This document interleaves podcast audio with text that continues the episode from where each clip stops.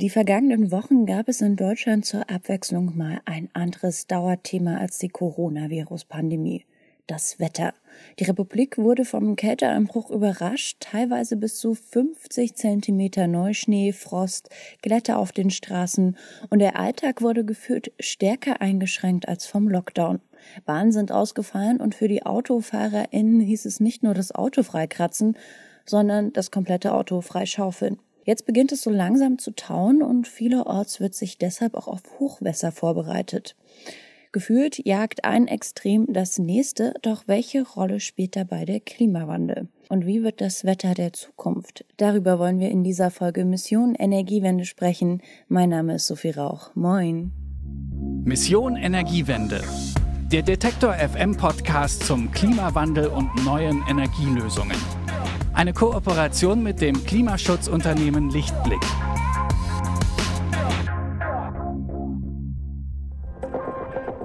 Bitte widmen Sie Ihre Aufmerksamkeit unserem Werbepartner.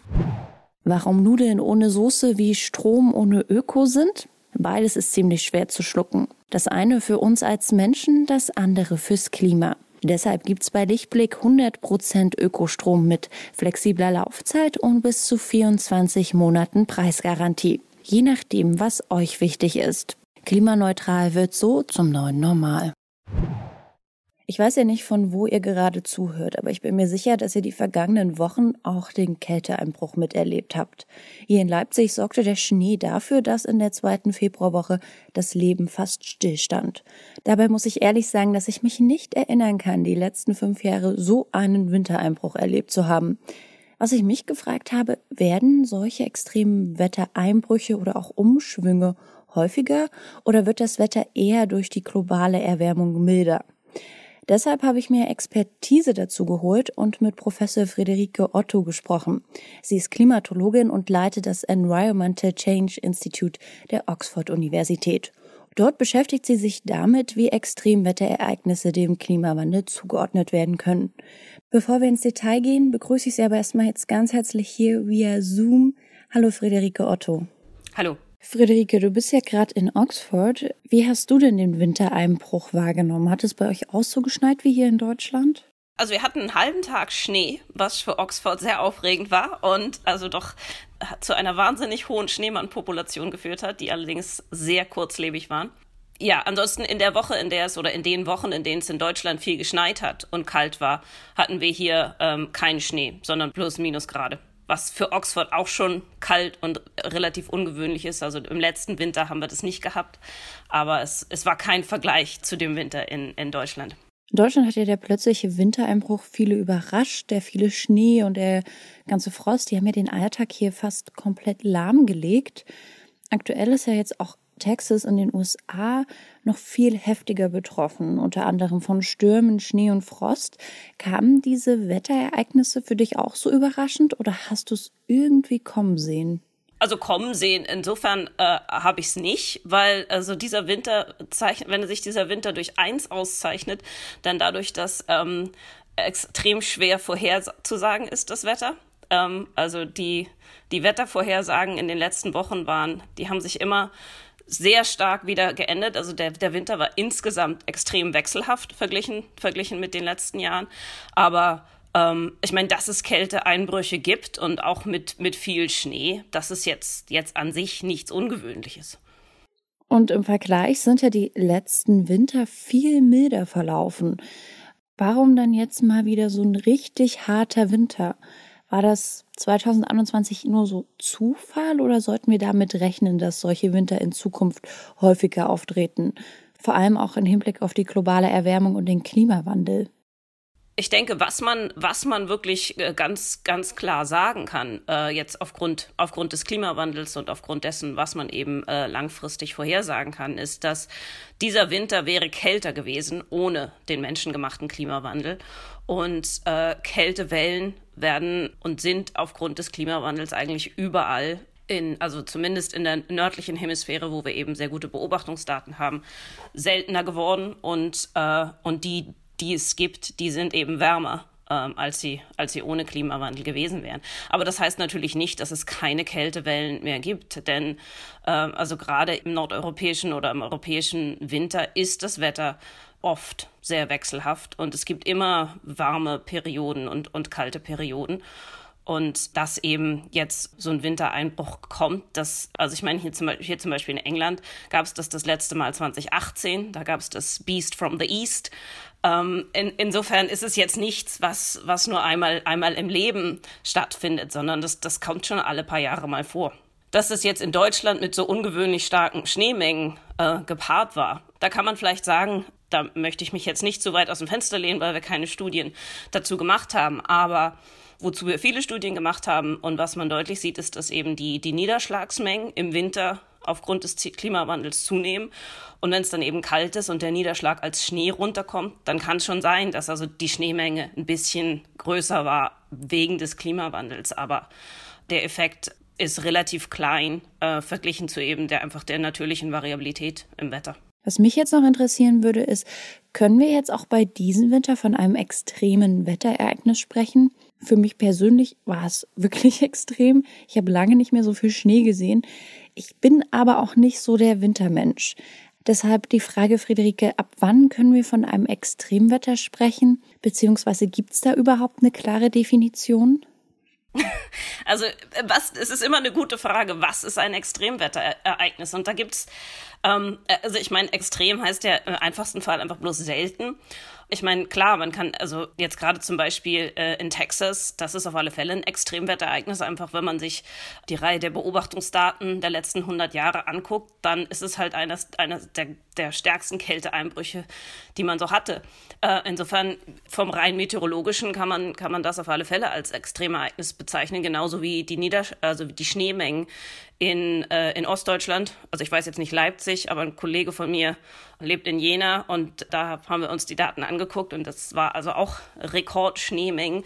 Das ist dann natürlich ein Extremereignis, die halt relativ selten auftreten, aber wir sprechen ja auch oft von Extremereignissen oder wir interessieren uns meistens dann für Extremereignisse, wenn sie eben extreme Auswirkungen haben, also zu Schäden und, und Verlusten führen. Und das kann passieren durch eben sehr seltene Wetterereignisse, aber das kann auch passieren, wenn eben ähm, sich im, in Vulnerabilität oder, oder Exposure, ähm, also wer, wer steht dem Wetter, wer oder was steht dem Wetter im, im Weg, wenn sich da ähm, viel ändert oder so, dann können eben auch Ereignisse, die nicht besonders selten sind, extreme Auswirkungen haben. Deswegen ist es also, ja, da ist nicht die eine Definition von Extremwetterereignis.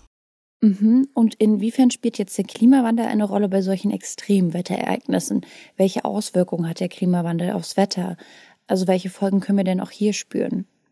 Ja, also äh, es gibt es gibt ganz ganz klar ähm, eine Kausalkette und ähm, es gibt zwei äh, Effekte im Prinzip, wie der Klimawandel das Wetter beeinflusst. Der eine ist, dadurch, dass wir mehr äh, Treibhausgase in der Atmosphäre haben, erwärmt sich die Atmosphäre als Ganzes.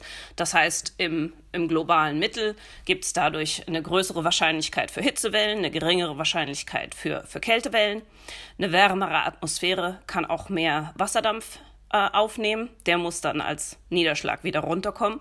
Das heißt, im, im globalen Mittel ähm, gibt es auch mehr Niederschläge. Und dann gibt es aber noch einen zweiten Effekt. Dadurch, dass wir eben die Zusammensetzung der Atmosphäre verändern, das beeinflusst auch die atmosphärische Zirkulation, also wo Wettersysteme entstehen, wie sie, wie sie sich bewegen, welche Jahreszeit, wie, welche Tiefdruckgebiete wohin kommen. Und dieser zweite Effekt, der wirkt immer mit dem, mit dem ersten, mit dem Effekt von der Erwärmung allein zusammen. Und die können eben in die gleiche Richtung wirken. Das heißt, aufgrund der Erwärmung gibt es mehr Wasserdampf, mehr Niederschläge und dann gibt es zusätzlich noch mehr Tiefdruckgebiete, die eben die Bedingungen liefern dafür, dass es regnet. Das heißt, dann gibt es noch mehr Regen, als man, als man von der Erwärmung allein erwartet. Aber die können eben auch in entgegengesetzte Richtung wirken. Das heißt, es gibt zwar im globalen Mittel mehr Niederschläge, aber wenn es halt keine keine Regengebiete mehr gibt, die zu dieser Jahreszeit zum Beispiel in die Gegend kommen, dann wird es auch nicht regnen und dann wird es in der Gegend zu der Jahreszeit trockener. Und weil eben diese beiden Effekte immer zusammenspielen und der zweite Effekt eben sehr unterschiedlich ist von Region zu Region, von Jahreszeit zu Jahreszeit, kann man eben nicht ähm, jetzt ohne sich die konkrete Region anzugucken, pauschal sagen, wie, wie sich das Wetter aufgrund des Klimawandels verändert, sondern man muss sich die, halt die Regionen einzeln angucken. Und es gibt viele Studien, die sich jetzt Nordeuropa angeguckt haben und Winter und gesehen haben, ja, also da gibt's da sind beide Effekte im Spiel, also sowohl mehr Tiefdruckgebiete als eben auch aufgrund der Erwärmung mehr Niederschlag. Das heißt, im Winter sehen wir deutliche Zunahme des Niederschlags. Aber in vielen anderen Gegenden ähm, der Welt ist es, ist das nicht so eindeutig. Denn in Nordeuropa oder ähm, haben wir eben den unglaublichen Vorteil, dass wir ein sehr dichtes und sehr gutes Netz von Beobachtungsdaten haben, ähm, das außer Nordamerika ähm, eigentlich nirgendwo anders so gut existiert. Das heißt, da ist das, was man, was man über den Rest der Welt weiß, deutlich, deutlich weniger. Es braucht also weltweit mehr und flächendeckend Wetterstationen, um halt auch bessere Ergebnisse zu bekommen. Auf alle Fälle, ja, ja, ja, auf alle Fälle. Würde das dann auch automatisch dazu führen, das Wetter besser vorhersagen zu können, beziehungsweise auch die Effekte des Klimawandels besser einschätzen zu können? Also das, das auch. Ähm, das sind, also das sind natürlich zwei verschiedene Sachen. Der Klimawandel beeinflusst Wetter eben, eben langfristig, sodass ich ähm, die Wahrscheinlichkeit, also jetzt zum Beispiel, dass die Hitzewellen im Sommer in Europa, die vielleicht 100 Jahres, Jahrhundertereignisse ohne den Klimawandel gewesen wären. Das sind Ereignisse, mit denen muss man jetzt alle fünf Jahre rechnen. Also da ist der Klimawandel wirklich ähm, ein ja, ein, ein großer Gamechanger. Das heißt ja nicht, dass man sagen kann, okay, diesen Sommer geschieht eine Hitzewelle, sondern, sondern eben das Wettervorhersagen ist, da, da geht es ja darum, welchem konkreten Tag, in welchem konkreten Jahr ähm, die, das Wetterphänomen auftritt. Und ähm, das funktioniert eben auf an, ganz anderen Zeitskalen. Da muss man eben nicht nur die großen Zusammenhänge vorhersagen können und modellieren können mit Klimamodellen, sondern eben auch die ganz konkrete Entwicklung ähm, der, der Wettersysteme. Das ist ähm, gerade in Europa einfach kaum möglich, mehr als zwei Wochen im Voraus, weil da eigentlich keine großen langfristigen ähm, was man, was man Teleconnections nennt, also sowas wie El Nino oder so, das hat einen sehr geringen Einfluss auf Wetter in Europa. Aber zum Beispiel, ähm, es hat einen großen Einfluss auf äh, Niederschläge in Australien. Das heißt, wenn man weiß, wir haben ein El Nino-Jahr, dann kann man ähm, dann kann man jetzt in, in großen Teilen Afrikas oder Australien zum Beispiel eben das Wetter eine ganze Saison vorhersagen, was in Europa extrem schwierig ist. Aber natürlich sind all diese Sachen auch besser, wenn man bessere Beobachtungsdaten hat. Denn mit Hilfe der Beobachtungsdaten kann man die Modelle evaluieren äh, und, und kann, kann dann eben Klimamodelle verbessern. Und das, ja, wenn man keine Beobachtungsdaten hat, dann hat man ja auch nichts, womit man die Klimamodelle vergleichen kann. Das heißt, man, man hat keine Chance rauszufinden, ist das, was man vorhersagt, eigentlich richtig. Du hast ja vorhin gesagt, dass extrem in erster Linie selten bedeutet. Ich habe aber eher das Gefühl, dass sich extreme Wetterereignisse häufen. Also zum Beispiel die Dürrezeiten. Ne? Da gab es ja die vergangenen Sommer immer wieder Rekorde, die gebrochen wurden und sehr trockene Monate. Werden durch den Klimawandel und die globale Erwärmung extreme Wetterereignisse auch häufiger? Was wir ganz, ganz deutlich sehen, ist, dass eben gerade bei Hitzewellen ähm, das, was ohne den Klimawandel äh, seltene Ereignisse wären, sind eben jetzt gerade in Europa im Sommer keine seltenen Ereignisse mehr, sondern, sondern Ereignisse, die häufig auftreten.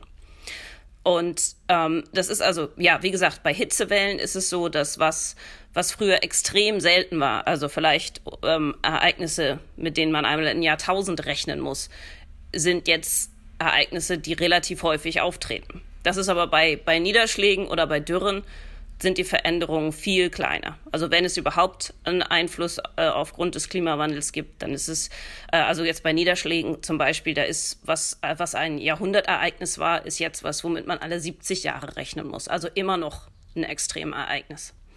Da, also äh, bei Hitze und eben, eben auch Kälte, bei weniger Kälte und mehr Hitze, das ist das, wo der Klimawandel wirklich ähm, ein absoluter Gamechanger ist und eben das, was, was extrem ist oder was extrem war, ähm, verändert. Und zwar eben so insofern, dass Hitzewellen die extrem selten waren, jetzt relativ häufig sind und Kältewellen, die vielleicht nicht so extrem waren, sind jetzt eben deutlich seltener.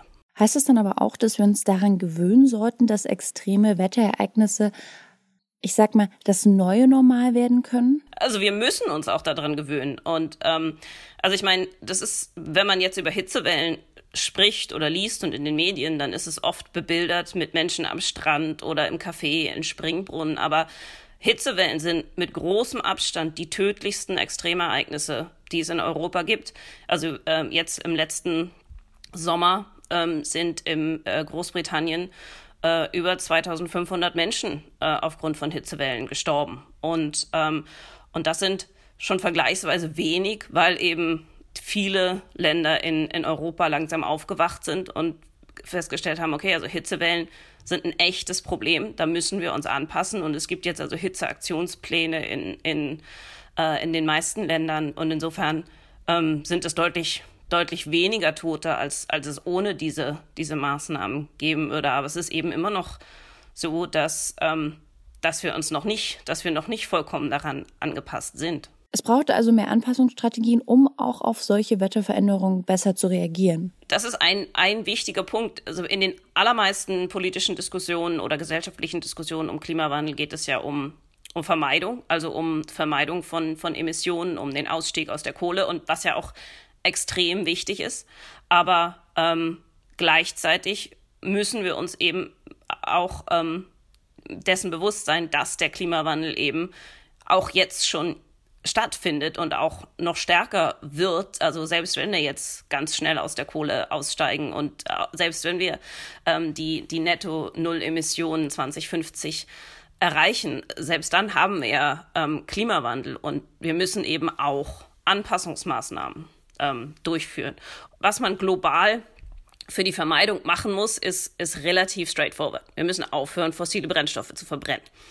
So, aber woran man sich konkret anpassen muss, ist halt relativ unterschiedlich von Region zu Region. Ja, da muss man anders sich mit wissenschaftlichen Erkenntnissen ähm, auseinandersetzen. Da gibt's auch ähm, da gerade dadurch, dass es eben viele, viele neue Klimamodelle, viele neue Daten, neue Methoden in den letzten fünf Jahren gegeben hat, hat sich da ganz viel Wissen sehr schnell verändert. Und ähm, das, das müssen wir halt auch irgendwie mit in die, mit in die politischen Entscheidungen und Planungen mit einbringen.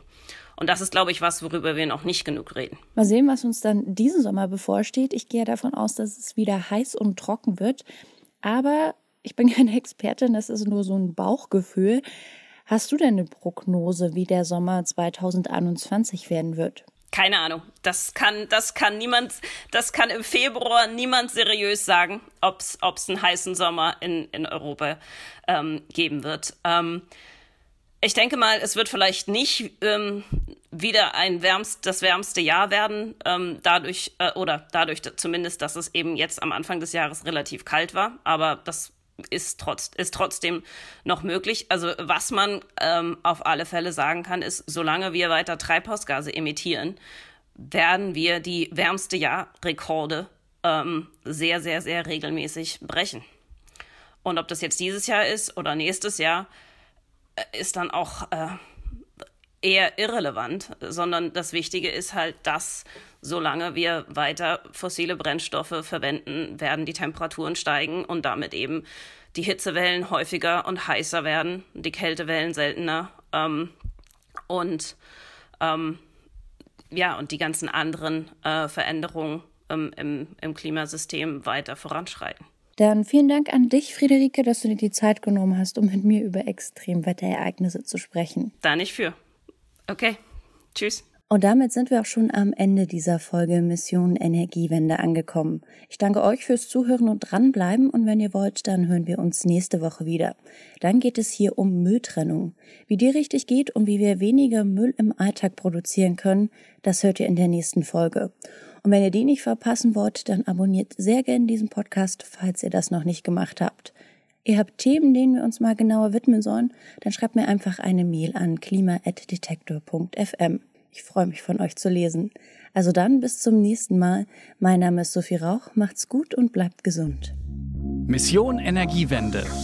Der Detektor FM Podcast zum Klimawandel und neuen Energielösungen. Eine Kooperation mit dem Klimaschutzunternehmen Lichtblick.